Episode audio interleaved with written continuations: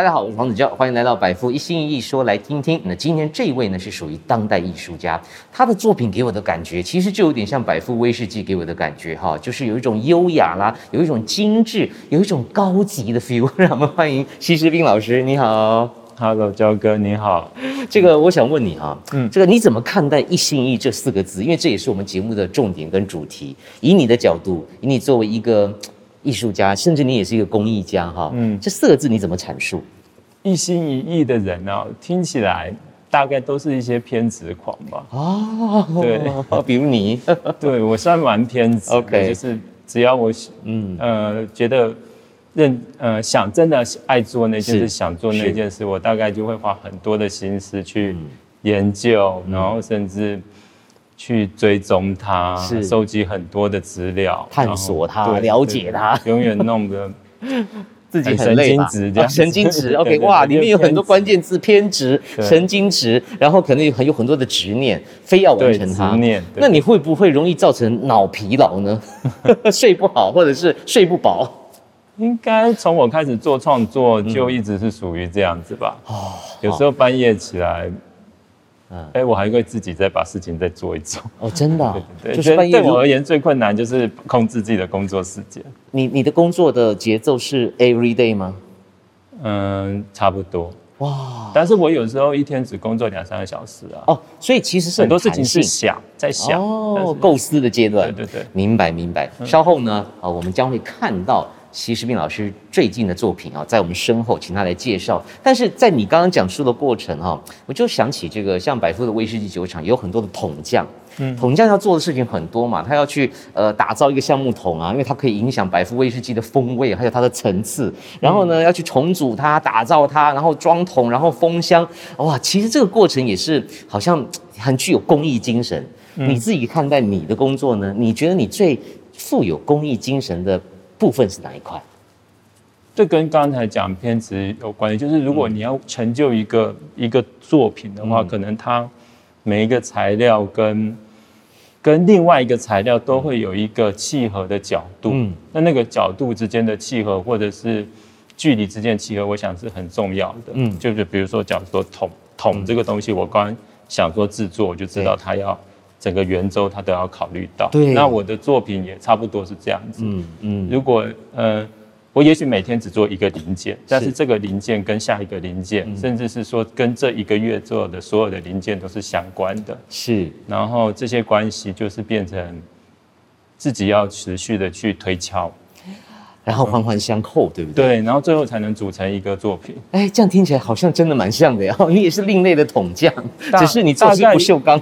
对，因为大概都是做，呃，对工艺技巧很精神很了解。大概说，哎，看到一个东西，我有个特异功能，嗯，就看到一个东西，我就能自动的。看出那个东西是怎么做哦，大致上。真的吗？嗯，就是你你的意思是说，包括比如说你看到一台手机，你也大概知道它怎么做的吗？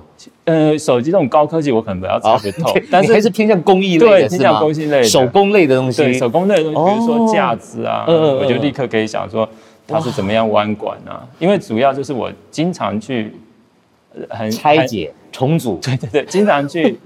思考的这个事情，明白明白明白。哦。很多人可能都看过雕塑品，那西施彬大师的作品的差别就在于说，他每一个立体的雕塑基本上都有好多好多的零件，嗯，就像刚刚我也提到橡木桶，它可能也不是一体成型嘛，它可能也要慢慢的去凹啊，去测量，所以在这个过程里面，你有很多手工的部分，对不对？就是真的必须要呃用手去完成的呃过程，嗯，比如说嗯。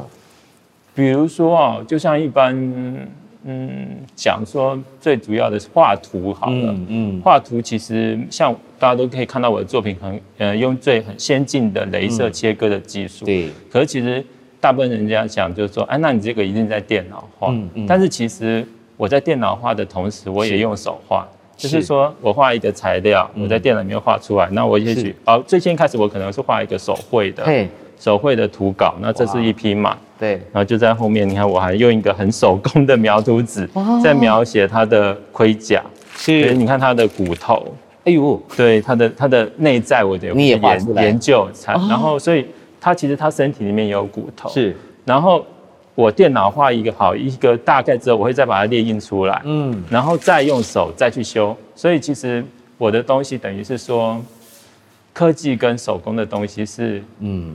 并用。了解，嗯、科技可以帮助可能速度上啊，或者说在过程里面快一点点。对、嗯，可是最后哎，一其实我觉得以前那个 slogan 真的讲得很好，那始终还是来自于人性嘛，啊，嗯，就无论有什么样工具，你还是得要自己来。我不知道多久没看到描图纸了，我刚看到好感动哦。对，我还蛮常用这个，就是嗯，再叠上去，再描一下，修整一下，然后再扫描进电脑。嗯好，就这样反反复复，反反复复。那下一步呢？要怎么样才能够完成一个不锈钢的雕塑？比如说，我看到你这每一片每一片哈，嗯，它这个还要锁上去嘛？所以这个这个是人工吗？人工，人工也是要人工，人工一片一片去锁。对，因为这个东西，因为它它是这个材，我们的零件太多，有时候光是这个这一件作品就很多，然后。其实像都是在我工作室完成的，嗯，然后每个每一件作品我都自己先做一遍，嗯，确定它有没有问题，嗯，然后有时候我的我的同事，我有两个两个同事会加入我们在做，嗯，所以我们的作品也都很少，几乎每一件作品都是手工制作，是，然后打磨，然后甚至像这件作品，嗯，现在就不示范，它有一个关节抬起的功能，这个都这个这个工这个机构就要用手慢慢去磨一个角度。他才能够把这个腰这样抬起来，这样哇，太感动了。所以这个精致的背后呢，真的是一心一意的精神。嗯，你可能一天就只有做一件事情，一个小小的零件。对啊，大部分每天都是在鬼打墙的日子，鬼打墙，重复很多事情，对不对？对对对。但是我从重组，然后到分解，再重组，最后完成那个作品，就是一个很棒的记忆啊。那个累积下来的效果其实蛮惊人的，嗯，因为后坐力很强哈，突然会到一个一个状态，就整个就爆发。了解，呃，真的很像是我们讲，呃，酒厂里面威士忌匠人的精神哈，就是你做一件事情，你当下可能很反复性，嗯，可是最后呢，当你闻到这个酒香的时候，我我觉得好像一切的压力是可以释放的。嗯，是的，是的。可是我想问一下，通常完成一件作品哦，时程是多久？我会同时做两三件，嗯嗯、然后大概最长最快两个月，最长六七个月都有。好难想象哦，哇！我不知道做一个项目桶的桶子要多久啊，但是这里有一个艺术品，可能要做六七个月哦，这样子去执行它，好，非常了不得。但是呃，我突然想到，其实，在大概六七年前，我访问过习士斌一次，嗯，转眼呢也过了一段时间了。现在的你啊，怎么看待艺术家这个身份？因为好像讲到目前为止，也许很多观众朋友都会觉得，哦，我真的别当艺术家，太辛苦了。你自己身在其中，你怎么看这个角色？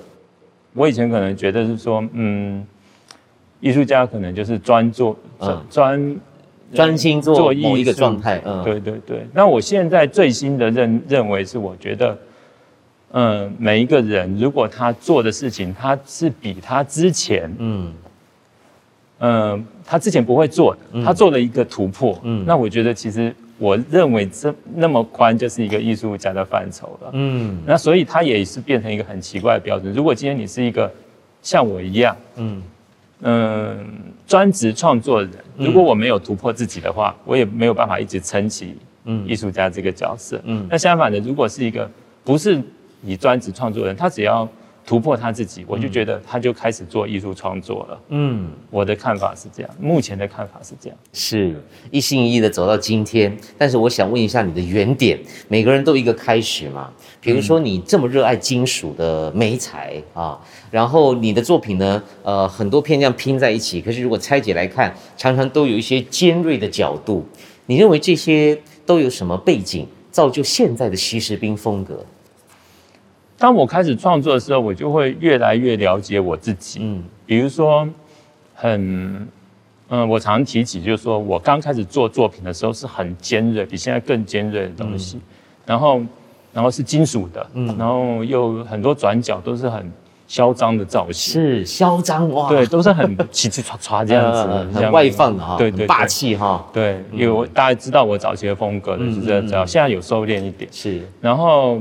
但是我的观众就告诉我说：“哎，你为什么做那么危险的作品？然后你可能自己做之后都受伤。”嗯，然后我就觉得说：“哎，不会，我感觉到 我的作品有一种暖流，啊，就是现在看起来是冷冰冰。的东西，我会觉得有一种暖暖，自己觉得嗯。很有安全感。啊，真的。后来我就发现，其实这个这个论点我讲过的是，我发现因为我妈妈是裁缝师，嗯，所以我小时候就像我妈妈很多刀剪刀嘛，然后针线，对针线这种东西，所以。后来我的最主要一开始的风格就是我很多那种很像剪刀形状的剪角，是，然后我对对那个造型我特别特别热爱，了解，然后特别很爱做那样的造型，嗯，所以我觉得做创做艺术创作最有趣的就是你会发觉说你自己是如何构成的，嗯，你在创作一个东西之后，嗯，这之中你会发现你自己原来也是。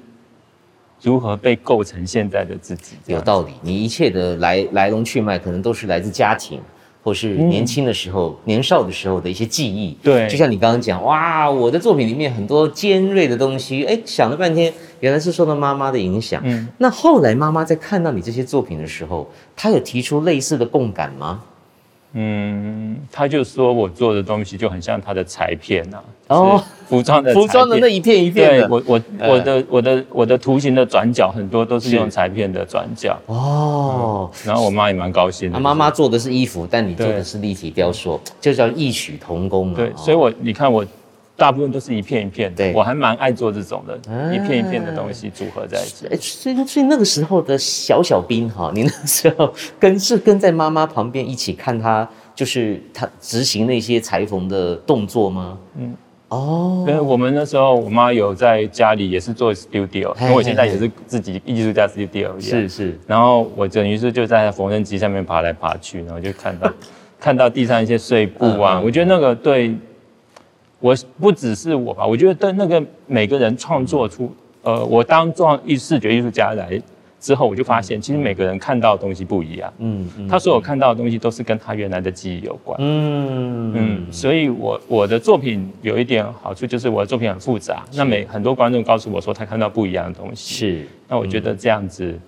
这样子蛮好的，嗯，对，了解，也印证了我的理论啊，就是，嗯，形状来自于记忆，这样子。形状来自于记忆，好，嗯、每个人看齐老师的作品，可能会有自己的记忆共鸣，但是他就是来自那个裁缝机，来自那个妈妈工作的区域。嗯，那我很好奇，你后来为什么没有走上那条路？因为，呃，裁缝师其实也是一种工匠，他也是一心一意的，哇，这辈子就在那里打板啊、设计啊、呃、车缝啊，你为什么没有走上那条路呢？你说缝布吗？对呀、啊，你可以当一个服装设计师。我我我喜欢那个那个金属那种硬碰硬的感觉，因为金属是最难做的 啊！哇，你这个这个找一个最最难走的道路去 发展，对，它成本最高，加工最难。呃、这是什么关键点？你你决定选择用金属作为习时兵这位艺术家的创作核心，还有主要媒材。我那时候大概大学的时候念建筑，嗯，然后建筑大家就每个人都做是壁制，嗯，然后我就想说大家都做建筑的房子，那我就想说那我要来做最难的，嗯，因为因为十几岁的时候大家都想说一定精力最旺盛，年轻气盛，对，然后我就去学打铁，嗯，打铁，所以我会很传统的锻造金属锻造，但现在比较看到我都就是。没有那么力气比较大，我就做镭射的。但是其实我对金属有一种情情怀，哦，所以从那个时候就开始。对，哎呦，阿黑的喜尊就真的更像更像一个一个手工艺了耶！你连这个都自己打铁这样。好厉害！我会打出夹子跟剑这种东西，就是很传统的那种。了解，所以你看很多事情是其来有自的哈。这个工艺的精神呢，从年少的时候啊，从学生的时代啊，然后慢慢发展出艺术作品来。那这几年呢，其实习时彬的表现也非常的杰出哈。不管是在呃所谓大型的艺博会啊，甚至香港啊、亚洲各地啊、台湾啦，然后自己的个展啦，或者是联展啦，然后也得了很多奖，也到拍卖会哈。我们现在一个一个来呃跟观众朋友。介绍一下你的丰功伟业哈，不要害羞。我我我印象有一个很深刻的是那个记忆之宫，因为刚刚我们也讲到记忆嘛哈，嗯，所有的作品都是来自自己的记忆，在你观赏的时候的共鸣。那个作品的啊，那个展览刚好你就叫记忆之宫，对，在台北当代，对台北当代，呃，是不是习时彬有史以来最大的一次个展？对，而且在同年届艺术家里面算是第一个做那么大型的，非常了不起耶！嗯、我回想那个时候啊，有没有？我自己也吓到、啊，你自己吓到，那不就跑得那么快？我看你很淡定啊，就一直没有，我超慌张的，就我外表看起来很镇定，其实内心很澎湃，对不对？对对对，那回想那一次啊，开幕我还哭了，真的、啊，嗯、是是因为压力释放吗？还是没有太感动了？太感动。嗯、除了这个之外呢，当时还有什么难忘的回忆？因为一个年轻的艺术家要 hold 住一个这么大的场域，你还有什么难忘的事情吗？当时？就就一阵慌张，就就只能扎扎实实的做啊，因为那时候真的是吓到说，说啊，怎么给我那么大的场？那你怎么敢接？真的就是懵大，对懵大，因为一般会怕批评跟表现不好，嗯嗯，但是那个时候真的是时时机，就是他们觉得我可以，是，然后我就想一想，我大概想一下下就说好，那我就挑战，顶多就是就就就这样嘛，那。那个空间又很大，在档案馆二楼是最是档案馆最大的一个区域，有有的地方还很高挑的。然后还好我做马匹，那马匹也很大，而且我一做都是一比一的。是，然后我也比较。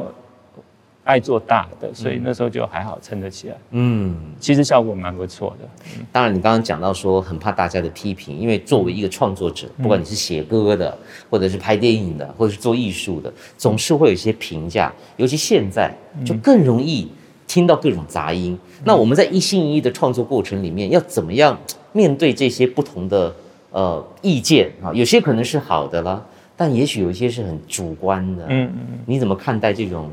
讨论呢？被讨论呢？我后来可能就比较坚强一点吧，就是我觉得如果大家都还不讨论我的话，我可能就是真的做不好。哎，如果大家愿意骂我的话，哎，我可能哎他做的不错这样子。哦、OK，被看见就好了啦，管你喜不喜欢？你你最怕没有感觉啊。嗯、我们做创作其实没有说好或坏，嗯、你如果看着都没有感觉，那就表示说我可能不够，我可能也是也是嗯，不让你有感觉这样子。嗯哎，这个倒是一个蛮好的角度哦，嗯、就是有时候我们难免呃没有办法控制其他人对你的观呃观点或看法，但这个时候反向思考哈，转念一想就觉得起码我有被看见，嗯、起码你愿意来看我的作品，对，起码他们愿意讲。呀，还愿意讲，对，有些人还不讲呢，就说哎很棒啊，嗯，每一个都很棒，然 后就飘走，对，这种也蛮烦的啦，哦，嗯，不是，我就觉得。毕竟我们做视觉艺术，其实就是希望大家来看，对，就希望有观众，对，我们也喜欢有观众，所以只要来看我都 OK 啊，OK。我确实在这个时代就是，但是只有只有一个观众我也做，你确定？确定，我也是。我一开始就是我有第一个展览，嗯，好像我开幕半小时就一个人来，第一个刚出来，二零零七年的时候，嗯嗯嗯嗯，那当时应该有一点点惆怅吧。不会啊，就展览展完，继续下一个展览。嗯，大家都经过那一段啊，真不用特别讲出来。是，呃，应该是讲说，包括很多歌手也是，对，他常常会讲，我的第一场签唱会只有六个人，后来变成一万人，对不对？好，大家都要努力熬过这个阶段，熬过各种的评价。呃，除此之外，在台北当代艺术馆的这个个人展览，嗯，你还去了香港的艺术博览会，对，是国际级的哦。对，那又是一个什么样的经验？其实最早我是得到美国的一个奖学金，去迈阿密。阿阿德巴阿德巴索是国际的一个品牌嘛，他在迈阿密也有。是，那我就拿那个奖学金去迈阿密，就看大家的作品。哦，那那是因为第一流一定是全呃全世界第一线的艺术家。对。然后我当下看完的感觉，我就觉得说，嗯，我的作品没没比他们差。嗯。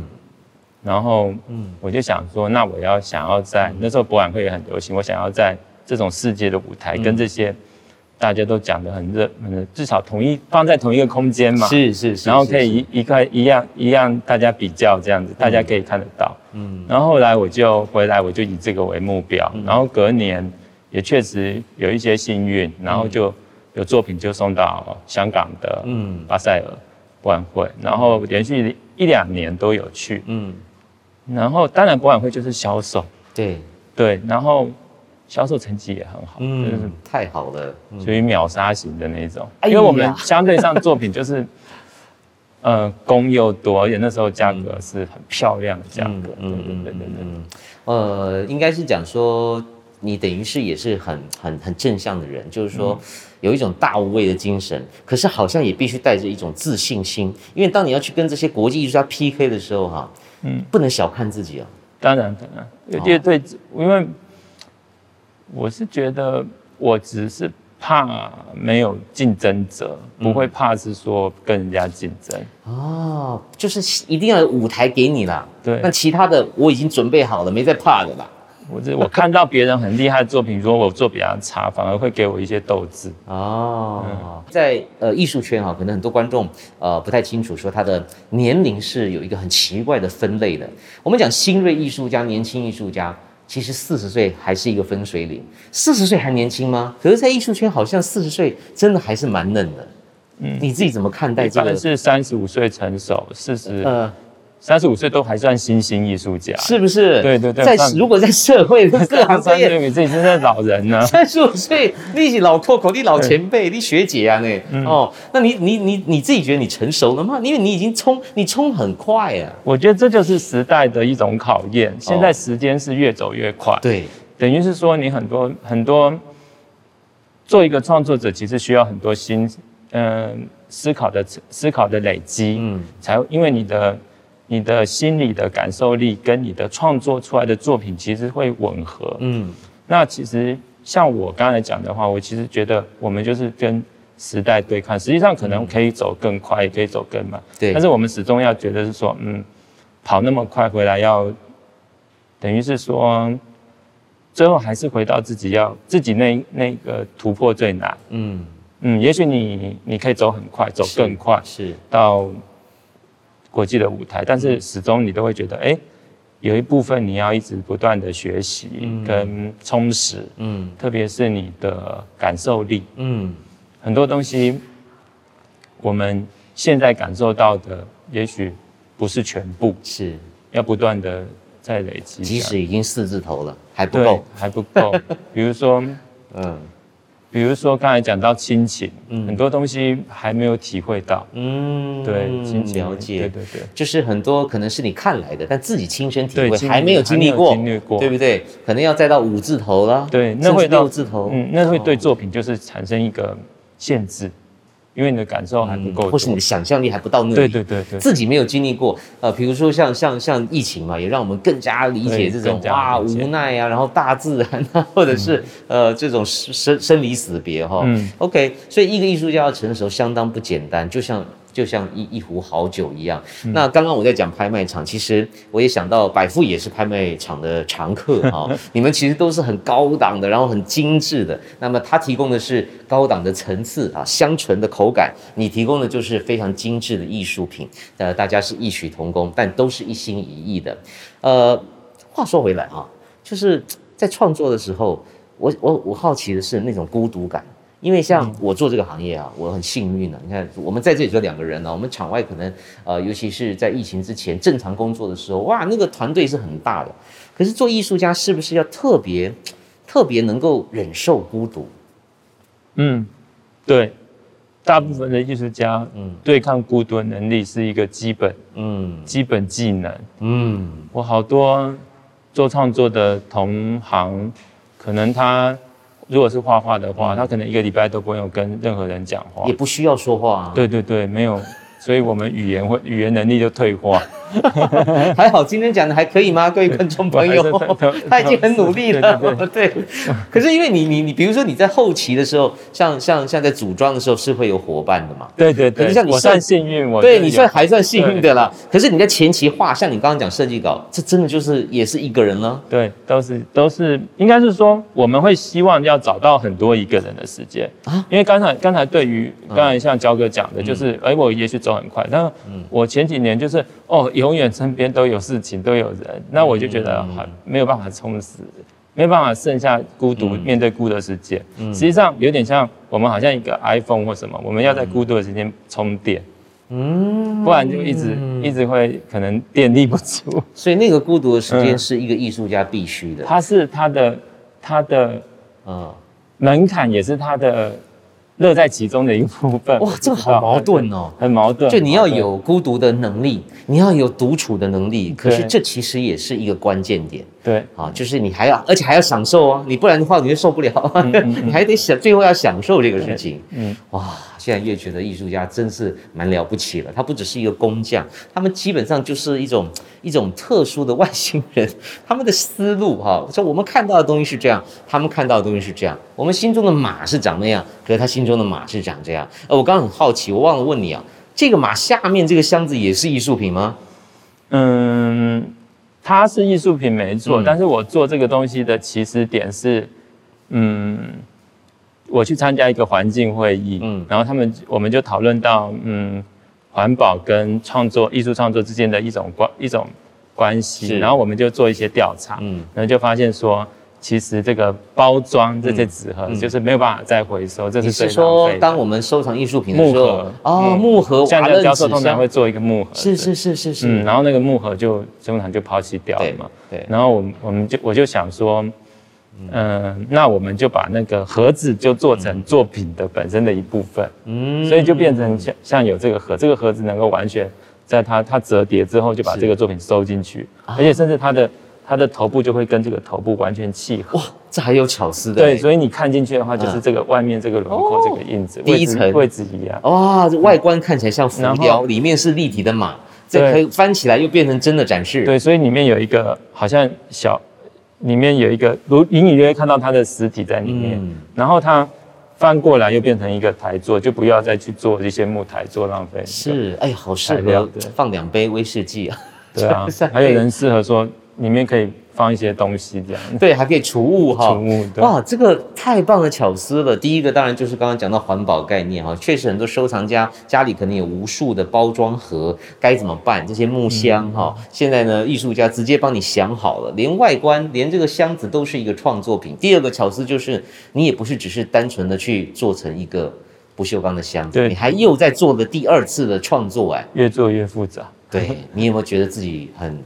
压给对对，干 给吹麻烦，对，哦，辛苦了。这个作品叫什么名字啊？飞象之马，嗯，飞就是嗯，非比寻常的是非的非，然后象是象是那个相信的相啊，对，相信的相，然后就是取自《金刚经》里面的一段话，OK，有相无相这样。我就觉得说，他没有那么像马，但是我也觉得他每个人都有心中不一样的马，是。就是这样子的去。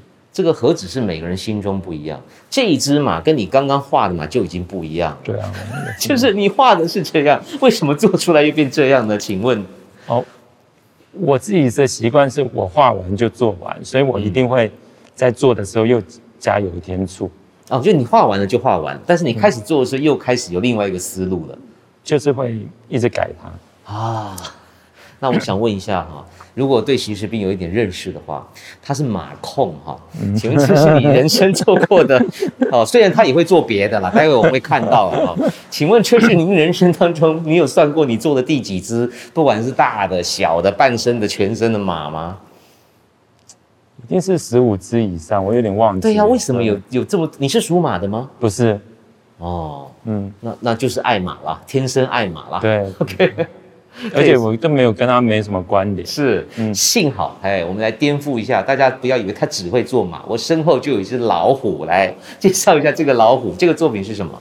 冲浪金色闪电，因为它身上有闪电的纹路，嗯、对对，所以它是一个像老虎本身的纹路就很像闪电的纹路嘛，所以它有一些像折线折线的闪电纹路构成的老虎，啊、是。这个老虎比较拟人化，因为比较可爱一点，因为它在冲浪，嗯，对，它是在做一个运动，嗯。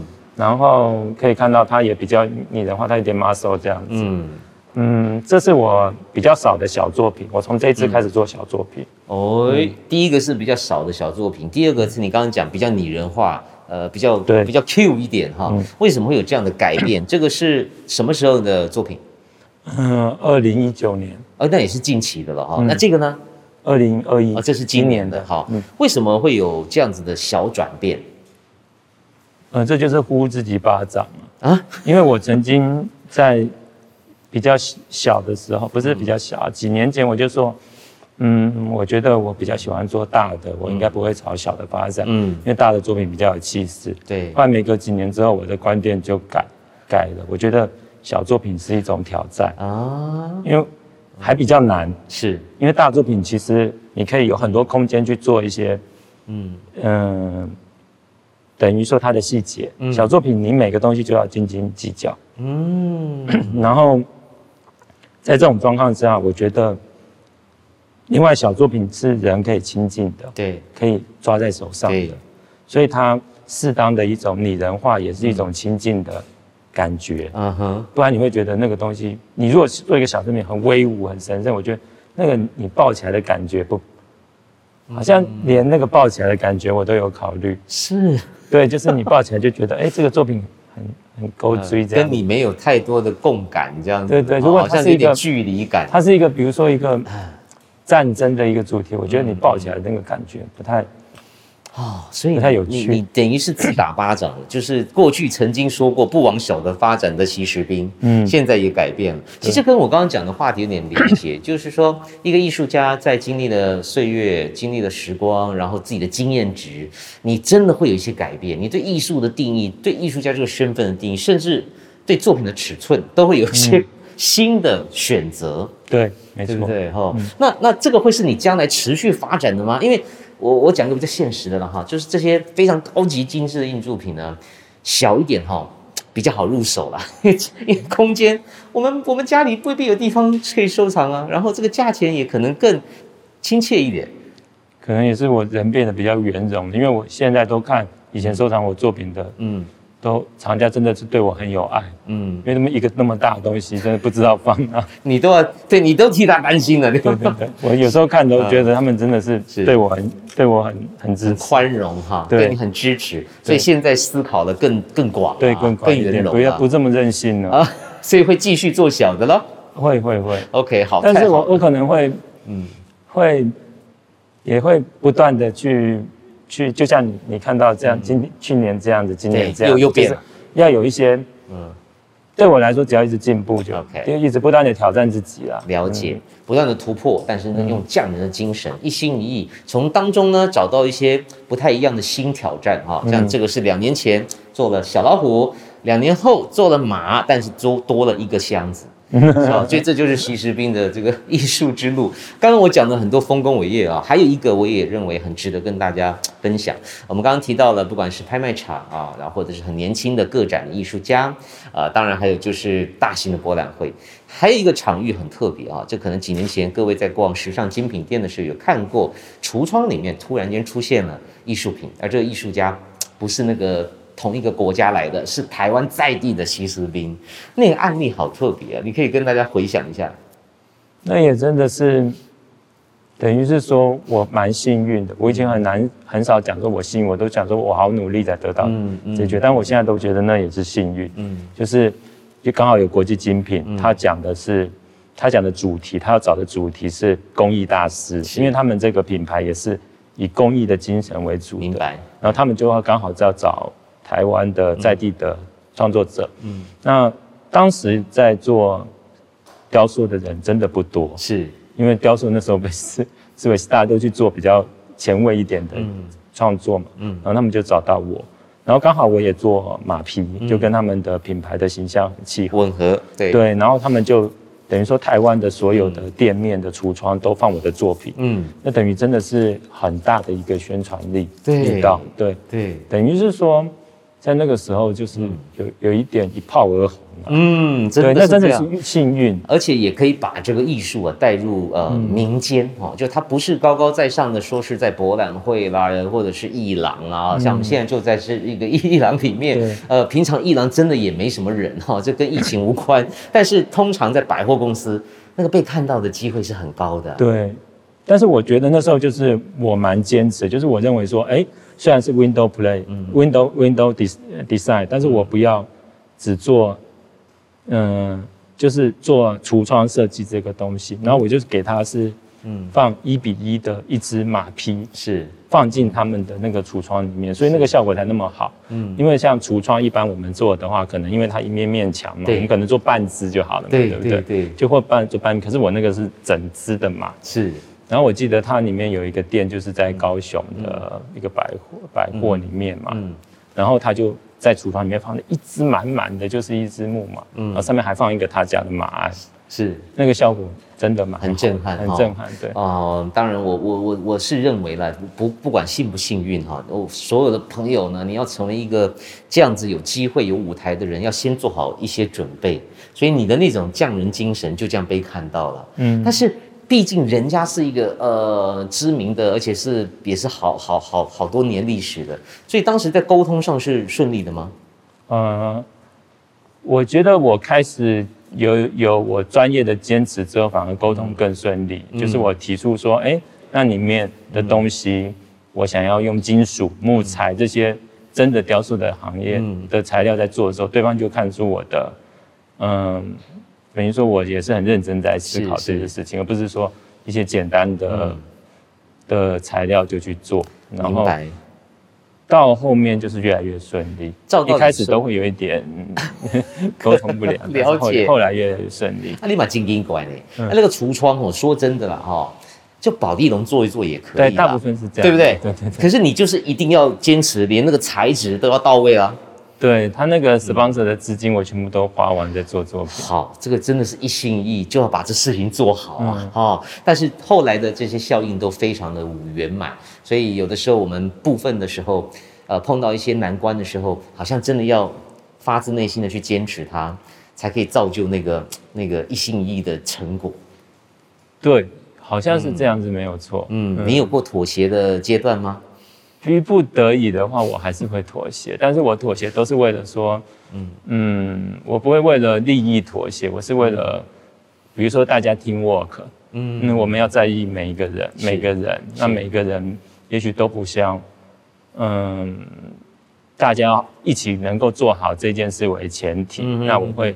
对我的标准有一些退让，听大家的意见，了解好，所以因地制宜看状况。因地制宜看状况。好，每一个创作者呢，我必须说，不管他是做音乐的，或者是做做像我们访问过杜老师，他是做音效的，嗯，他有一部分是天赋哈，所以我很好奇，想问你，现在的徐世斌你怎么看？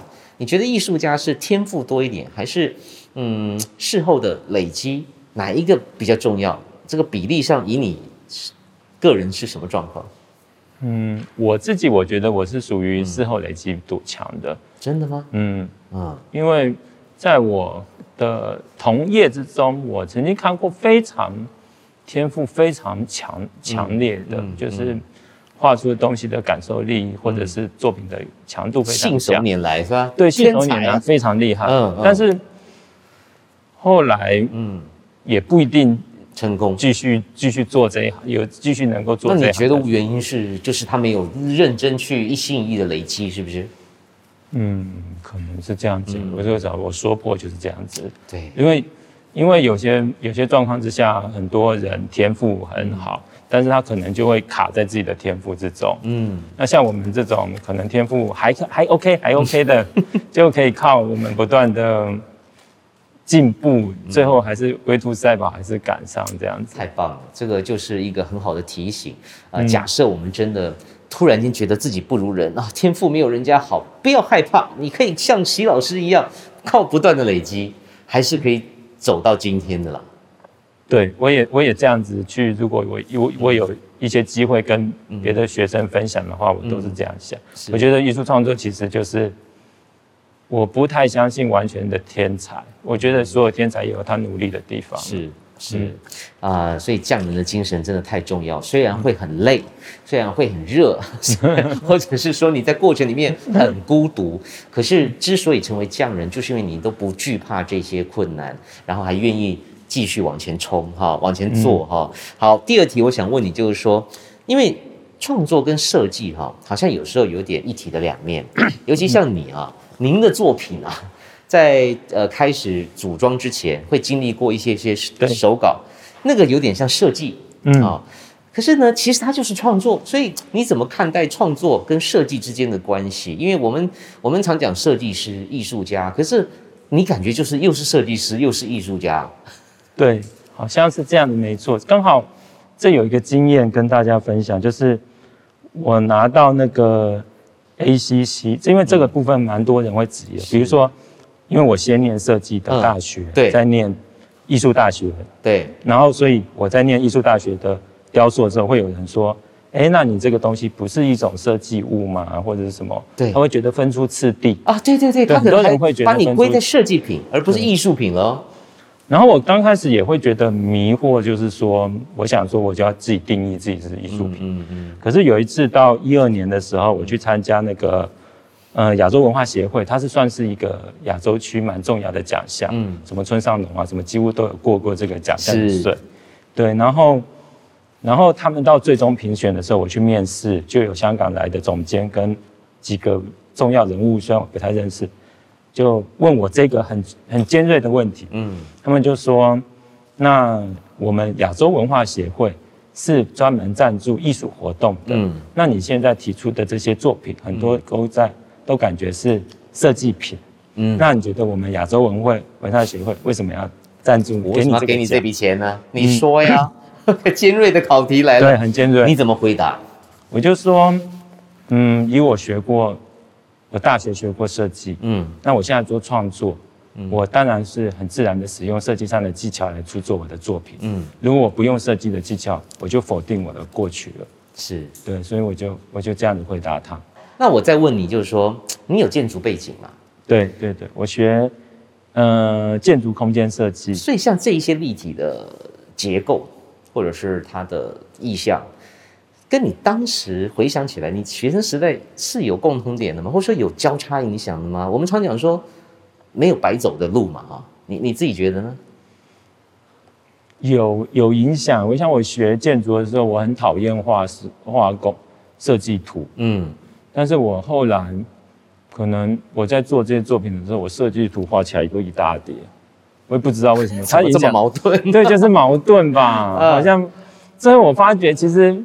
反走过必留痕迹，也就是你那些可能原来不喜欢的东西，它也会成为你的养分。嗯嗯，反而最后就会变成你的一技之长。像像我我的作品跟别人相对上纯粹纯粹雕塑的，呃，使用直接手工做出来的，我的精准度就非常的强。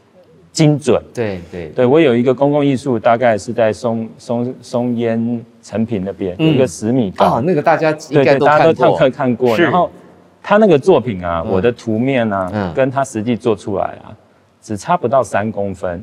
真的吗？对，就是实际上他那个尺寸，实际上你经过那么多焊接，只差不到三公分。你你当时画的跟最后做出来的，嗯，因为画的就画的是就这么一张 A 四纸嘛，嗯。所以那个上面的定的尺寸跟它做出来不到三公分的差距，怎么办到的？因为我是设计，因为我龟毛，我就设计我每做可能可能一个固物件都有一个校准环去校准它，是，然后所以它最后组组起来之后就会误差很小，误差很小，因为每个尺寸都会校，对，就经过校准。哇，也就是说从一开始的每一个步骤，其实都要很你讲很龟毛，或者说是很细心。嗯去完成它，最后组起来那么大的时候，就不会有太多的问题出现。对，那可能就是我建筑背景，就是在意精准度这样子。嗯、明白。但你有有没有也是想过午夜梦回我？觉得哎呀，如果我也来做安藤忠雄也不错啊，为什么要做习食斌呢？嗯，可能不会，真的、啊。嗯，喜欢做艺术家多过建筑师。对，因为我觉得建筑师。可能自己发挥的空间比较有限，哪不会啊？你看很多建筑师现在都很任性哎，就 是盖的一些房子，对呀，现在很多，你看我们这个光是台湾哈，嗯，这个从北到南这一两年出现了很多，真的很像是外星球来的嘛，嗯，光是这个北流跟高流，对对对对，对不对？这个这个高雄流行音乐中心跟台北流行音乐中心，你不觉得那两栋建筑？就很特别嘛，建筑师现在很叛逆的，对对对，你也可以玩玩创意的。哦，讲到这个，我我很喜欢那个一些一些古人嘛，嗯，像达文西，他本身就有一个草稿，嗯，他想要做一匹马很大，那个马有点像是像是一个房子这样，就有点可能因为他是听过木马屠城记吧，是是，但是我我不不一定是说想雕塑，如果将来有机会可以把雕塑，嗯。做成一个，当然不可能不是这样子那么那么具象的，你可以做成一个空间，嗯、人可以进去，然后感受到一些一些，也许是我想表达，我当然也是很乐意。呃，刚刚你讲到《木马屠城记》哦，呃，历史上有很多这样子的故事哈，当然有些是真实的，有些是神话的。呃，你你喜欢这些题材吗？因为在你的作品里面，好像也有一些些嗯不太一样的马，不太一样的老虎，不太一样的动物，好像是不是你也蛮喜欢这种充满想象力的故事？我喜欢神话动物，因为神话动物都本身都是嗯。很多动物的集合，嗯，它突破我们的想象，这样子，比如说，好，大家最常讲到独角兽啊，就马匹，光是马匹，我们就比如说摩羯座的一个是，呃，那个是羊，早搞错了，反正就是，其实神话故事就是它有一个专有名词，叫做叫做科学上叫嵌合体，就像那基因基因突变。突变对，或者是说，嗯，合成兽这样子，OK，对对对，幻兽这样子，拼接。拼接，艺术圈龙像龙就是一个各个地文化都有的，我觉得这就是人对对想象的一种一种发发一种投射，我讲都应该是投射，OK，他想要到世界上有一些这么这么奇异的动物是一起在这个世界上出现，嗯，所以他用想象力去投射出一个。一个不存在的动物是，那也许这这个是我我很喜欢听神话故事的原因哦，因为神话故事大部分都是诗歌，是集体创作，嗯，所以你先听我们今天讲到这些神兽，嗯，其实每个人心中对那个神兽的轮廓都不一样，是，所以我觉得这就是我们可以创作的东西，我们基于现实的动物去研究，然后创作出一个想想象，让它更嗯。更更。呃，自由，嗯，更有独特性，对，对，自由的一个形态，这样子。所以有你有很多灵感是来自这些呃、嗯、所谓的江湖上的神话吗？嗯、呃，对我蛮，嗯，小时候就很喜欢听希腊罗马神话故事，哦、所以你就大家可以看到我的作品有很多这种希腊罗马的印子。嗯、然后后来我现在比较多是也有学研究一下中呃，嗯、等于是说台湾民间的一些。一些等于说妖怪吗？还是说 等于说像我对虎爷就蛮有兴趣。哇，太棒了！因为它就是一个，哎、嗯，其实很妙，就是、嗯、就是他这个动物，大家对好多寺庙对他的形象对都不一样。对对对对对，这个每每每虽然大家都拜虎爷啦，电影电影也演虎爷嘛啊，那个红衣小女孩，可是好像大家诠释的虎爷不太一样。这很，这道理很简单，因为啊，没人真正看过啊，还有这些的江湖传说嘛，嗯，所以你觉得这个事件是这这样子的一个呃领域，你是特别感兴趣的？对，我会，我会想象想要知道大家心中怎么想这些不存在的东西。所以这是虎爷吗？嗯，我有参考参考一些哦，一些一些几个几个寺庙，他还有穿衣服的，哎，所以我，对对对。OK，他那个还可以，我我有想说帮他做一些衣服。你也很厉害，你的虎爷在冲浪也是蛮强的。其实虎爷都蛮有拟人的感，拟人化的一个感觉。就在地的这些神话，你也开始在研究了。对，而且我还看过一个美浓的一个虎爷，他身上就穿满铠甲这样子。真的，就有很多那个那个很像像将军一样这样。对对对对。哦，很有意思哎。哦，罗马。所以可能我就画一些这个马匹可以装。啊，装盔甲又可以再再尝试这样。明白明白，呃，作为一个创作者呢，在某一个阶段就要把作品来做一个展演，做一个展览。那这对所有的艺术家来讲都是一个功课。这一次要怎么样比上一次更好？今年要怎么样比前年更棒？呃，在二零二一年的这个时间点，你有什么新的消息可以告诉我吗？也许。很多观众今天看着看着就认识了你，很喜欢你的这种精致的艺术，这种高级的作品，非常优雅啊，但是又很有这个金属感。大家应该看实体是更好的啦。